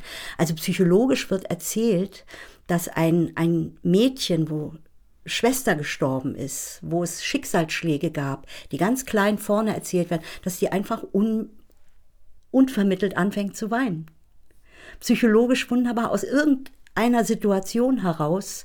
Und dann wird ihr geraten, geh in diese Nervenheilanstalt, aber nicht um ihr was Schlechtes zu tun, nicht um sie da reinzuzerren, sondern sie glaubt selbst, das ist wichtig. Wird mhm. übrigens verbunden mit den Zähnen, wo sie so, die so belegt sind, dass das quasi repariert wird und spielt eine ganz kurze Rolle hm. diese äh, Nerveneilanstalt. Und das ist schon was Besonderes. Und dann kommt sie raus und sagt, wie kann ich um Hilfe bitten, wenn mir nichts fehlt? Also die drei Frauen, die diesen Film mit zu verantworten haben, klagen nicht an. Sie zeigen, sie beschönigen nichts, aber sie nehmen nicht den Zeigefinger und sagen Moral, Moral, Moral, mhm, sondern mhm. sie erzählen einfach die Geschichte eines Mädchens, einer Frau. Und es kann sein, dass es ein Frauenfilm ist. Ich kann dich da fragen, weil natürlich sind das wirklich Geschichten, die die Mädchen alle kennen im ersten Teil und die aber auch die Dramen jetzt nicht die die äh, Psychiatrie, aber äh, in einem bestimmten Alter kommen ja in der Regel die Dramen und das hat eine unheimliche Universalität, finde ich. Ich finde es auch absolut auch. Ich würde auf gar keinen Fall sagen, dass es ein Film für ein bestimmtes Publikum ist mhm. oder dass es sich über ein Geschlecht definiert, sondern ich würde sagen, dass dieser Film etwas schafft. Und du hast es mit Psychologisierung beschrieben, was für mich gute biografische Filme ausmachen. Ich mhm. komme an eine Figur so nah ran, ähnlich wie bei Man on the Moon, aber ganz anders, ja. dass ich glaube zu verstehen, eine gewisse Innerlichkeit hier zu sehen und zu verstehen. Und eine Innerlichkeit, die wahnsinnig schwer nach außen zu transportieren ist. Gerade wenn man sagt, ich mache einen Film über eine Schriftstellerin. Ja. Also es ist sehr weit entfernt von biografischen Filmen, die eine Heroisierung ihrer Figur vorführen. Also die sozusagen einen ein Mythos bilden und die dann eventuell auch Gefahr laufen zu verklären. Hier ja. ist es ganz weit weg von Heroisierung der Figur. Es ist ganz weit weg von, wir bilden einen Mythos der größten Schriftstellerin unseres Landes, sondern es ist wirklich ein im besten Falle psychologisches Porträt. Ja, kann man so sagen. Nur als Vergleich, ich weiß nicht, ob du den Film kennst, Edith Piaf. Also nur, ah, ja. nur als ein Beispiel, ähm, ich komme jetzt nicht auf den Titel. La, La Vie en Rose. Ja, genau. Da ist genau das Gegenteil. Da wird ein kleines Mädchen dann verstoßen von der Mutter, dann ist es irgendwo im Bordell, muss es leben, dann wird es wieder auf die Straße getrieben mit einem Vater. Und das ist normaler, dass solche Geschichten erzählt werden aus einer grausigen Kindheit, woraus dann auch ein Stückchen eine Unfähigkeit erwächst, normal zu leben. Also die war ja auch sehr alkoholabhängig, aber dann diese wunderbare Stimme, die da als Gegenpart ist, die so ungewöhnlich ist und die sich eigentlich aus der Not sogar gespeist hat. Das aus stimmt. dem Elend, aus dem Konflikt es ist sehr interessant. Also im Prinzip der Edith Piaf-Film, ich habe den vage in Erinnerung, vielleicht bin ich jetzt auf einem falschen Trichter, aber es kommt mir jetzt, im, so wie du es beschreibst und so wie ich ihn in Erinnerung habe, sehr stark vor, als würde der eine Art von biografischen Film reproduziert haben, der eigentlich in den Anfängen des Kinos in den 20er Jahren sehr mhm. berühmt war, wo das Zentrum der Filme wirklich fast immer so ein, ein, ein zu biografierendes Individuum war, das in einen Heldenstatus erhoben wird. Und mhm. dass es auch wert war zu bespielen. Also tatsächlich ein Film über Napoleon beispielsweise. Oder ähm, später aus Amerika gab es dann viele Filme, es war eigentlich Anfang der 50er, wenn ich das richtig historisch im Kopf habe, wo ganz viele Musikerbiografien auch sehr heldenhaft dargestellt wurden. Mhm. Zum Beispiel Glenn Miller, The Glenn Miller Story. Die, ist, die ist ein wunderbares Beispiel. Also bei Piaf das ist eigentlich eine Antiheldin die läuft wie so ein kleiner Kobold. Die ist auch nicht mhm. in dem Sinne sympathisch, aber sie erzählen es, ist quasi eine Rahmenhandlung und sie erzählen sie von den letzten Jahren, also vier Jahre vor ihrem Tod. Bis zu dem Tod ist die Rahmenhandlung und dann wird es immer in Rückblenden erzählt. Das ist sowieso sowas, worüber wir reden. Also hier bei, bei äh, Janet Frame, dieses Mädchen, diese Frau, die möchtest du umarmen, die möchtest du, äh, das ist eher noch eine Heldin als Piaf. So im und man freut sich, dass dies dann irgendwann geschafft hat und äh, ja weltweit bekannt wurde. Absolut. Wir sind schon bei Künstlerbiografien und ich glaube, du hast ein Beispiel und wir müssen natürlich über den Bob Dylan-Film zumindest kurz mhm. sprechen, weil jeder, der biografische Filme über Künstlerpersönlichkeiten, über Stars machen will oder sich angucken will, muss diesen Film sehen, oder? Absolut. Du spielst gerade auf I'm Not There an. Ja. Ein Film über Bob Dylan, wie gesagt, aus dem Jahr 2007 von Todd Haynes. Und das Besondere an dem Film ist, dass die Heroisierung und die Mythenbildung, die ich gerade angesprochen habe, hier zwar gemacht wird, nur auf einer ganz anderen Art und Weise.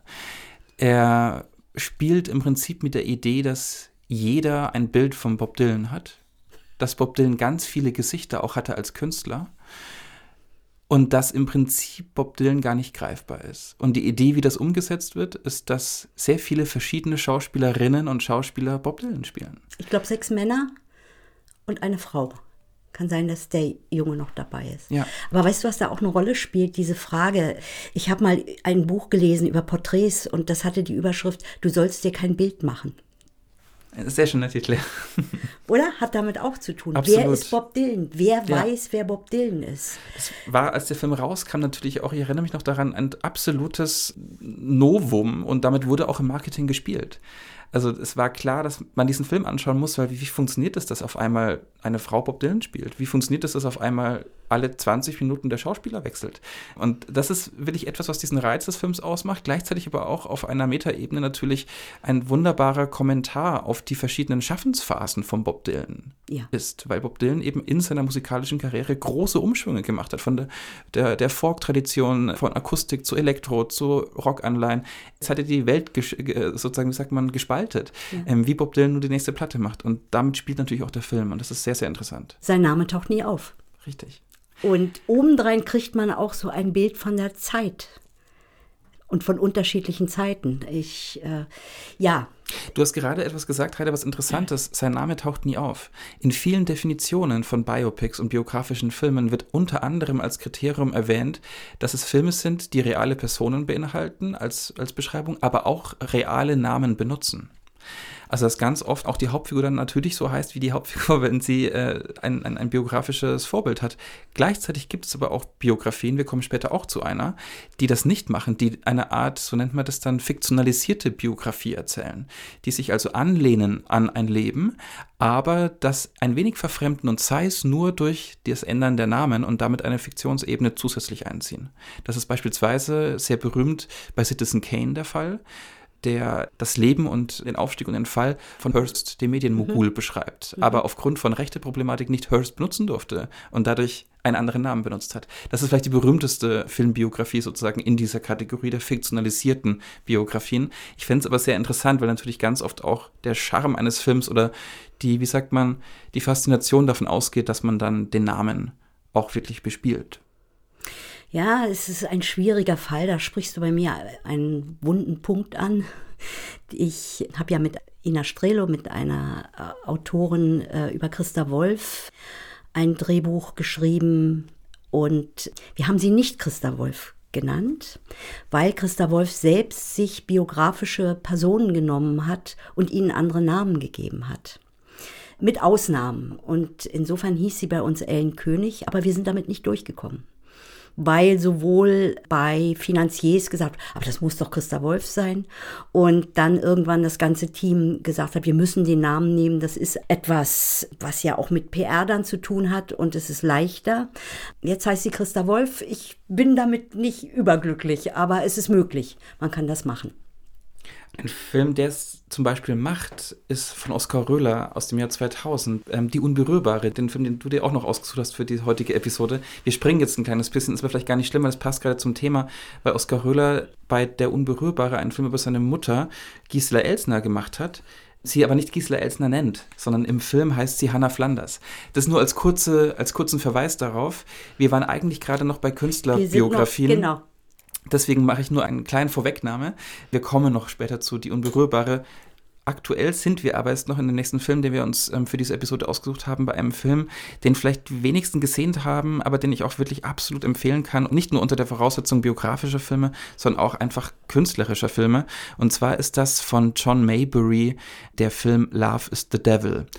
A Study for a Portrait of Francis Bacon im Untertitel. Ich möchte dir übrigens danken, dass du diesen Film empfohlen hast und dass du darüber sprichst, weil das war für mich ein absoluter Genuss. Das muss ich mal so sagen. Das freut mich.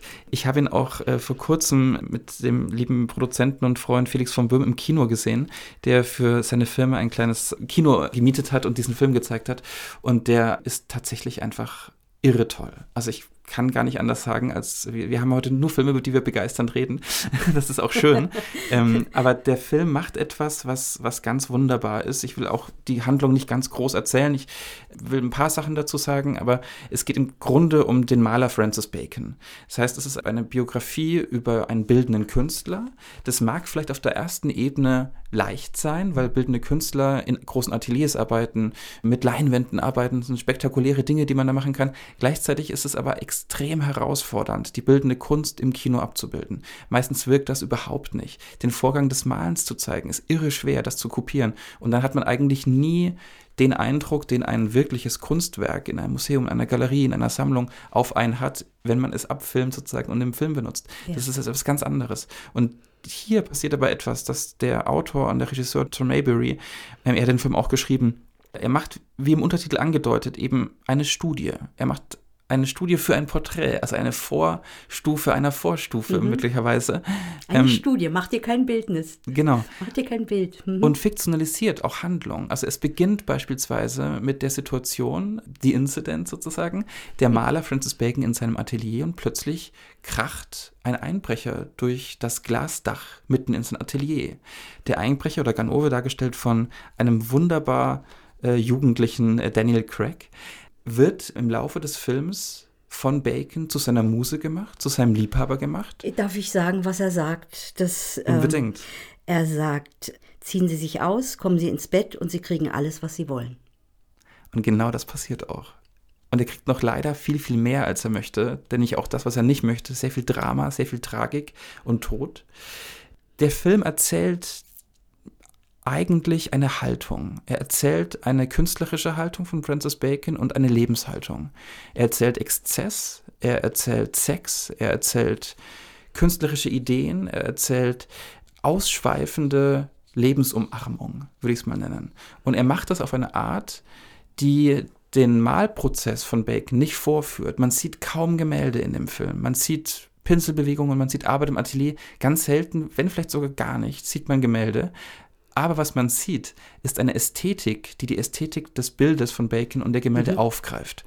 Wir sind ein wiederkehrendes Motiv in dem Film ist eine Bar, eine queere Bar in dem London der Swinging Sixties, wo Freunde von Bacon verkehren, wo er auch immer wieder reinkommt mit seinem äh, Ganoven-Musenfreund, nenne ich ihn mal. Und immer wieder ist die Kamera hinter Gläsern. Dadurch wirken die Dargestellten in der Szene verzerrt, ähnlich verzerrt wie die figurativen Elemente in den Werken von Francis Bacon. Und durch solche ästhetischen Kniffe geschieht etwas, was wunderbar ist. Wir kommen nicht nur an die Person ran, sondern auch an das Werk, ohne das Werk aber zu zeigen, weil es Teil der Formsprache eines Films wurde. Ich musste dich über Sexualität fragen, weil das so etwas ganz Wesentliches in diesem Film ist und über die Beziehung dieser beiden Männer. Absolut. Das Thema Sexualität wird auf mehreren Ebenen in dem Film eigentlich durchexerziert. Einmal auf einer leidenschaftlichen sexuellen Ebene zwischen den beiden Männern, dann aber auch auf einem absolut gewaltvollen Machthierarchieverhältnis. Es beginnt im Prinzip genau mit dem Satz, den du vorher äh, rezitiert hast weil es gibt vom ersten Moment an eigentlich den Wunsch von Francis Bacon, dass der George Dyer, heißt die Figur, die Daniel Craig spielt, bei ihm bleibt. Und zwar bei ihm bleibt bis zum geht nicht mehr. Also er benutzt ihn, auch wenn Dyer schon weg will. Er benutzt ihn als Muße, als Liebhaber, er lässt ihn aber auch fallen. Also er stößt ihn wieder ab. Das ist aber passiert in einem Moment, wo Dyer bereits abhängig ist von Alkohol, abhängig gemacht wurde von Bacon und im Prinzip in einem Verhältnis ist, wo er passiv geworden ist, wo er nicht mehr selbst mit seiner Kraft raus kann und Bacon benutzt ihn weiterhin psychisch, mit psychischer Gewalt, mit physischer Gewalt, weil er diese Muse bei sich hält, aber eben auch braucht in diesem Abstoßung heranziehen Verhältnis. Also es ist fast schon ein ein, ein Herr-Sklaven-Verhältnis, das sich aufbaut, was sexuell konnotiert ist, was aber irgendwann auch durch die Abstinenz von Sex, die Bacon seiner Muse nicht mehr gibt, dann auch nochmal ad absurdum geführt wird und wo er seine besten Bilder malt. Da ist noch ein Thema drin, was gar nicht so vordergründig erstmal zu sehen ist, aber er braucht den Verfall des Liebhabers, Mannes an seiner Seite, um Bilder zu malen. Ne? Er hatte irgendwann, glaube ich, gesagt, auch ein Boxkampf ist wie ein Apparativ vor gutem Sex. Und du siehst ihn auch sehr oft, äh, da, da gibt es einen Autounfall und er sieht das und dann kriegt er fast einen Orgasmus, weil er genau dieses exzentrische, ja. kaputte braucht, auch für sein. Und du siehst es dann in den Bildern, den Farben wann, wann ist ein Rot, da spritzt was, so malt der auch. Das fand ich zum Beispiel, das hat man ganz selten, dass gut zu sehen ist, mhm. wie jemand malt. Ja. Das, ähm, Absolut. Gerade weil diese, auch diese Grenz, Situation, die du gerade beschrieben hast, dieses unfassbar gewaltvolle, diese gewaltvolle Wahrnehmung einer gewaltvollen Welt, die dann übertragen wird in das Kunstwerk. Das ist, wenn man sich Gemälde von Bacon anschaut, gerade die Triptychen, die Papstgemälde, das springt einen förmlich an, das hält man kaum aus. Und ähnlich hält man diesen Film teilweise kaum aus. Aber nie auf einer, ich würde sagen, pornografischen Ebene, sondern es bleibt immer in einem künstlerischen Narrativ für mich.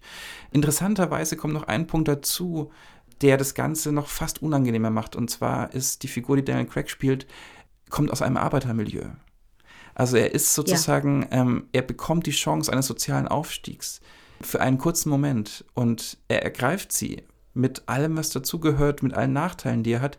Allerdings bezahlt damit mit seinem Leben am Ende. Und diese ja. Art von Klassismus, von diesem klassistischen Blick, der noch dazugenommen wird von einem, von einem wahnsinnig gebildeten Bacon, das ist natürlich interessant. Also hier passiert etwas, wo die Konflikte auf so vielen Ebenen zwischen den Figuren laufen, dass man wirklich von einer dramatischen Szene in die nächste springt, aber nicht in einem Konstrukt, sondern man folgt vielleicht auch durch die Ästhetik, wahnsinnig gerne dieser Filmnarration. In dem Zusammenhang möchte ich auf ein Phänomen aufmerksam machen, was du ganz oft in biografischen Filmen hast, dass man eine Person des Ruhms mit einer Person des Alltags mischt und die in Verbindung bringt und äh, durch die Reibung eigentlich wieder biografisch über ja eigentlich die bekannte Person spricht. Also wenn wir zum Beispiel Sissi und ich haben wir vorhin erwähnt, ne, wo eine Gouvernante sich in, in Sissi verliebt und äh, über diese Beziehung sehr viel über beide Frauen was erzählt ist. Und ich will ganz kurz auf einen Film hinweisen, gar nicht viel erzählen, aber der ist sehr interessant von Percy Adlon Celeste da wird Marcel Proust aus der Sicht seiner Magd Celeste erzählt. Mhm.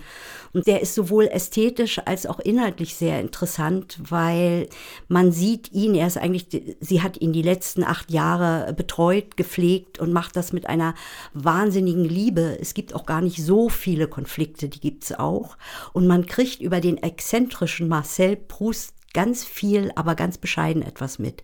Und warum ich das erzähle, weil da ist eine Szene drin, die geht fast zehn Minuten. Da kommt ein Kammerorchester und spielt eine Musik. Und in dieser Musik, das ist kurz vor seinem Tod, wird eigentlich dieser Mann porträtiert. Und das ist, habe ich so noch nie gesehen. Mhm. Und diese Markt wird von Eva Mattes gespielt, ist noch sehr jung. Also der Film ist 1980, glaube ich, rausgekommen. Und eigentlich ist es ein Film übers Warten und wie sie dieses Warten ausfüllt und wie diese ganz eigenwillige Symbiose zwischen diesen beiden Menschen funktioniert, das ist, wird einfach wunderbar erzählt. Ich habe eine Frage, Heide. Ja. Ist es vielleicht so, dass das Kino als Massenpublikumsmedium manchmal sich gerne Künstlerbiografien aneignet, um sich selbst zu adeln? Ja. Und ich glaube, es wird auch geguckt, um sich selbst zu adeln. Das ist interessant, ich glaube auch. Ich glaube, es ist ein interessantes Phänomen, ja. weil es eigentlich ja fast ein Widerspruch ist. Die Künstler, die dargestellt werden, sind selten oder in einigen Fällen selten die Künstler, die auch dieses große Massenpublikum außer bei Entertainern und Musikern vielleicht erreicht haben, aber bei bildenden Künstlern eben nicht, weil die bildende Kunst per se eigentlich auch kein Massenmedium ist oder von der Masse rezipiert wird. Das Kino allerdings schon. Und dieser Widerspruch, der dann aufgelöst wird, hat aber eine Art von Faszination. Ich kann es aber auch gar nicht anders richtig beschreiben. Äh, auch eine Frage. Man sagt ja immer, das Publikum projiziert auf diese Filmfiguren. Wir auch, oder? Also ich hab's, du hast ja schon gefragt, aber Unbedingt, auch ja. wir brauchen unsere Projektionen, auch wir ja. holen uns etwas ab. Auch wir freuen uns an Aufstieg und Verfall, weil nur Aufstieg wäre langweilig. Natürlich baden wir auch in den, in den Qualen mhm. dieser Figuren, um es mal wirklich drastisch zu sagen. Denn das sind die Filme, in die am meisten Zuschauer gehen. Ne? Walk the Line zum Beispiel, mhm. Johnny Cash was wäre der ohne den Alkohol und ohne, dass er äh, nach seinem Aufstieg wieder fällt und ohne diese Liebesgeschichte, die immer wieder auf, auf dem Spiel steht? Und am Schluss steht er wieder auf. Absolut. Auch das ist etwas, wo wir uns was abholen können, natürlich. Ja, ist vielleicht auch wirklich ein sehr gutes Beispiel für diese sehr klassische Form des biografischen mhm. Films, ja. ähm, die eben fast schon dieses Klischee stereotypisierte Aufstieg, Fall und erneuter Aufstieg Dramaturgie benutzt. Ich habe in der Vorbereitung eine These gelesen, es könnte sein, dass die in einem Kastenbuch war, dass es oft eine Anhäufung von biografischen Filmen im Kino gab, wenn es politische Krisen gab. Ah. Ich finde die These erstmal interessant. Ich Ja. kann sie nicht untermauern. Es würde aber Sinn machen, dass man in Zeiten der gesellschaftlich-sozialen Unruhe sich auf vergangene Größen bezieht und diese Filme auch erfolgreich sind, weil man sich sozusagen vielleicht auch leiten lassen möchte von Menschen, die in der Vergangenheit etwas gut gemacht haben. Du, ich habe einen faszinierenden Übergang zu Unberührbaren, weil da habe ich nämlich von Taylor ein Zitat, was auch den Bogen zum Schluss führt. Biografien erlauben und ermutigen eine Erzählweise, die auf Happy Ends nicht angewiesen ist.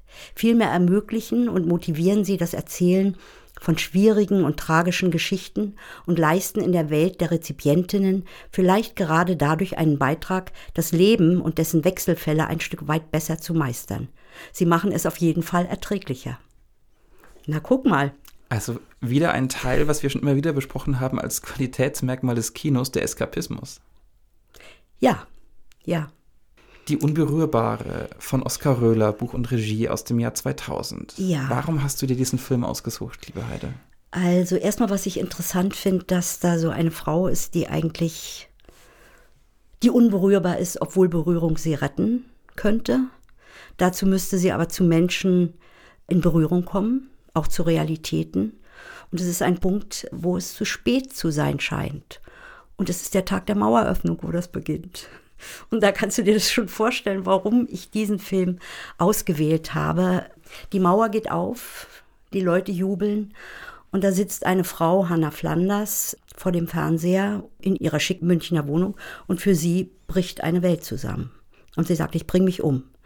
Und da ist Wut da, da ist Verzweiflung da und dann kommt der aberwitzige Entschluss, Hals über Kopf ihre Wohnung aufzulösen und nach Berlin überzusiedeln.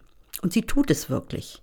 Aber was sie vorher noch macht, sie kauft sich einen aberwitzig teuren Designermantel, Dior, mit großen schwarzen Blumen, setzt sich eine aberwitzige Perücke auf, die so groß ist, dass sie eigentlich schon ein, ein Kunstwerk ist, äh, wie diese Frau überhaupt, und geht los. Und dann kommt sie nach Berlin, da wird gefeiert. Sie kommt in den Verlag, Verlag Volk und Welt. Da wird sie aber nicht erwartet. Sie wird überhaupt nirgends erwartet. Und auch nicht von ihrem Verleger, mit dem sie ein Verhältnis hatte, mit dem sie sich einen Neuanfang vorstellen könnte. Aber da ist sie überhaupt nicht mehr Mode. Und dann trifft sie auf einen, und das muss ich vorlesen. Ach, dich kenne ich doch. Du bist doch diese verwöhnte Kuh aus dem Westen, oder? Die außer irgendwelchen Champagnerpartys in Moskau nichts, aber auch nichts von unserer politischen Wirklichkeit verstanden hat. Die auch nur an die scheiß DDR geglaubt hat, weil das das einzige Land war, das noch ihren geistigen Dünnschiss gedruckt hat. Das knallt er ihr vor die Füße. Und sie geht. Sie geht mit einem großen Stolz, sie weiß nicht wohin, wird in eine Wohnung nach Marzahn verfrachtet, flieht auch da wieder, geht über ein großes Feld, eine Brache eigentlich, filmisch eine Brache und erlebt eigentlich überall eine Bestätigung dessen, dass jetzt die Kulturfaschisten ihr schlimmes Werk vollenden. Und vielleicht noch eins, weil mir das auch so gut gefallen hat, wie man das überhaupt schreiben kann, so. Mich macht es krank zu sehen, wie diese Einheitsmenschen sich hier breit machen. Es ekelt mich an, wie die hier in den Unterhosen wühlen, wie die raffen.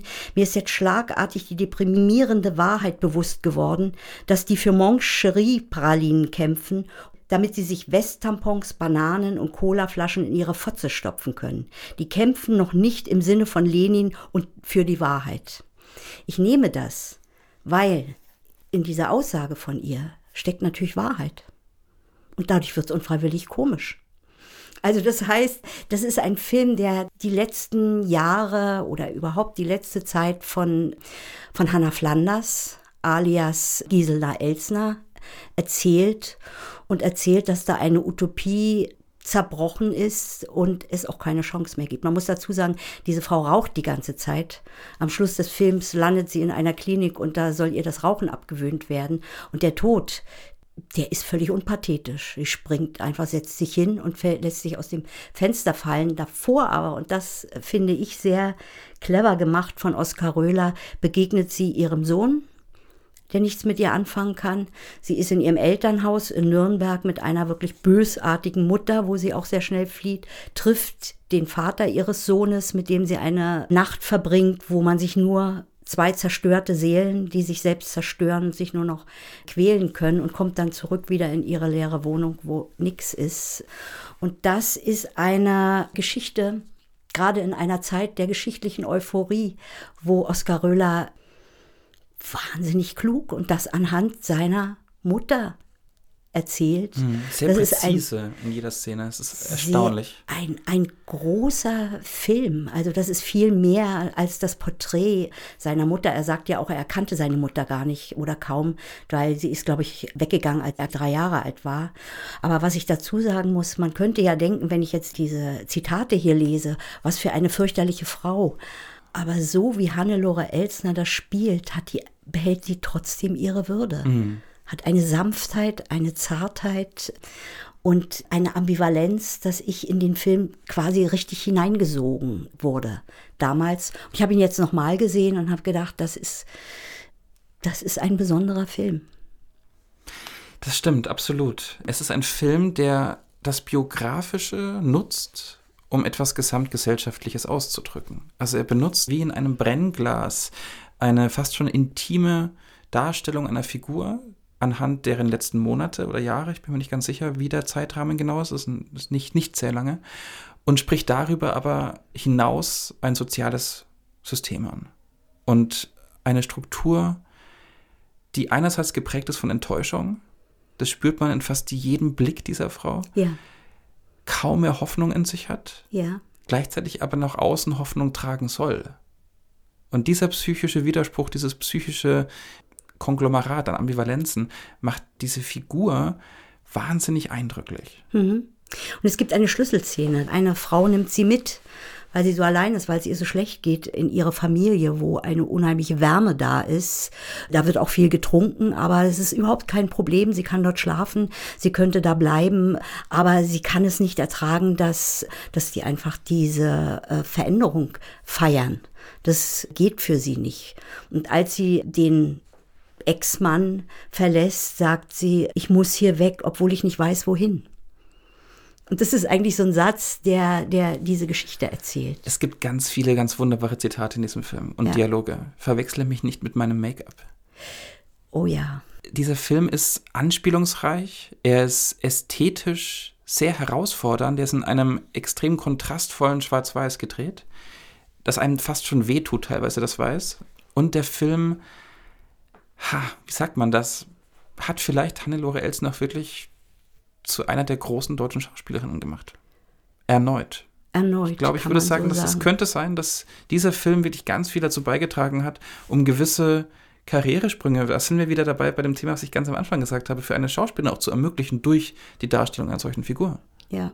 Und du hast mich gefragt, warum ich den Film ausgewählt habe. Ich habe eigentlich die Begründung schon geliefert, aber auch mir ist es so gegangen, jetzt nicht bei Maueröffnung, aber dass die deutsche Einheit, dass ich da eher überlegt habe, ob ich nach Kanada auswandere, weil ich das Gefühl hatte, das ist gar nicht mein Deutschland, was ich unbedingt will. Dieses große, vereinte Deutschland. Und ich konnte das überleben und ich lebe und konnte es auch genießen dann. Aber mir war das so nah. Mhm. Diese Frau war mir schon irgendwie nah, obwohl sie mit diesem Dior-Mantel mir ganz fern ist. Dieses Luxusweib, ganz fern. Trotzdem war sie mir nah. Und wenn ein Film das schafft, dann, dann liebe ich ihn. Das ist sehr, sehr schön gesagt. Der Titel Die Unberührbare spielt, soweit ich es weiß, auf einen Roman von ihr an der Berührungsverbot heißt, kann das sein? Das kann sein. Ich weiß jetzt nicht genau, wie der Roman heißt. Äh, man muss dazu sagen, sie ist in der DDR verlegt worden. Mhm. Als sie dann im Westen schon nicht mehr verlegt wurde. Und das haben viele erlebt, dass dann nach Maueröffnung sie einfach nicht mehr gefragt waren im mhm. Osten. Ja. Ähm, auf alle Fälle keine Leute, die die DDR als das bessere Deutschland angesehen haben und aus dem Westen kamen.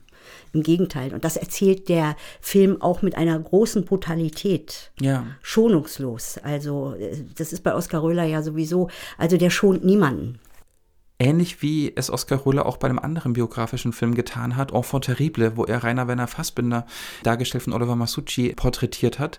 Einerseits auf einer ästhetisch ganz ungewöhnlichen Art und Weise, studiohaft, theatral. Damit greift er wiederum auch ein Werkverständnis von, von Fassbinder auf. Andererseits aber auch in dem Umgang mit der Figur, wie schonungslos, wie exzessiv er seinen Schauspieler in diese Figur mehr oder weniger bringt, jagt und dadurch auch ein wahnsinnig eindrückliches und vielleicht vergleichloses Werk geschaffen mhm. hat, was zu einem der vielleicht spannendsten biografischen Filme Deutschlands gehört.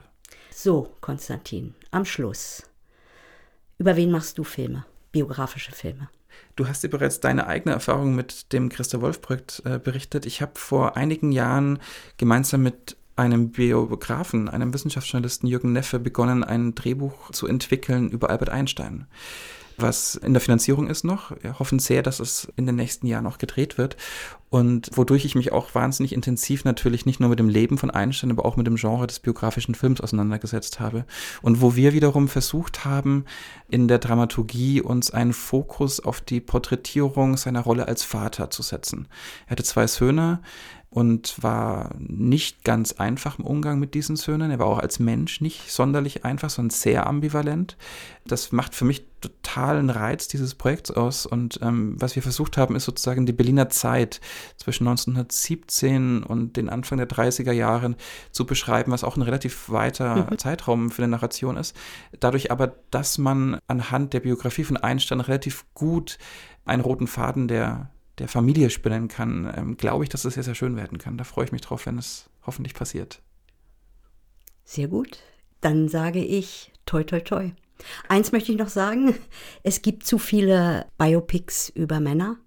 Ich glaube, ich muss mir mal angucken, was es da für Frauen gibt, denen ich gerne einen Film widmen möchte. Ja, definitiv. Das sollte man unbedingt immer auf dem Schirm haben. Und ich kann auch wirklich nach den eigenen Erfahrungen, die ich jetzt mit dem biografischen Schreiben für Film gemacht habe, sagen, dass man keine Angst davor haben sollte. Also ich finde es mhm. wahnsinnig ergiebig oft, sich ausgehend von einer biografischen Figur mit Themen zu beschäftigen. Also das heißt ja nicht, wenn man biografische Filme schreibt, dass man sich wirklich einer Biografie entlanghangeln muss oder wie viele Filme es auch machen, ein Wochenende im Leben von XY zu beschreiben oder einen Tag im Leben von XY, die letzten zwei Jahre, sondern man kann genauso gut eben, wie du es sehr schön gerade dargestellt hast, bei Die Unberührbare über gesamtgesellschaftliche Situationen sprechen und wirklich wie eine Art Brennglas ein Leben nehmen oder eine Figur und eigentlich auch noch viel, viel mehr erzählen. Das finde ich ja. wahnsinnig reizvoll, muss ich sagen.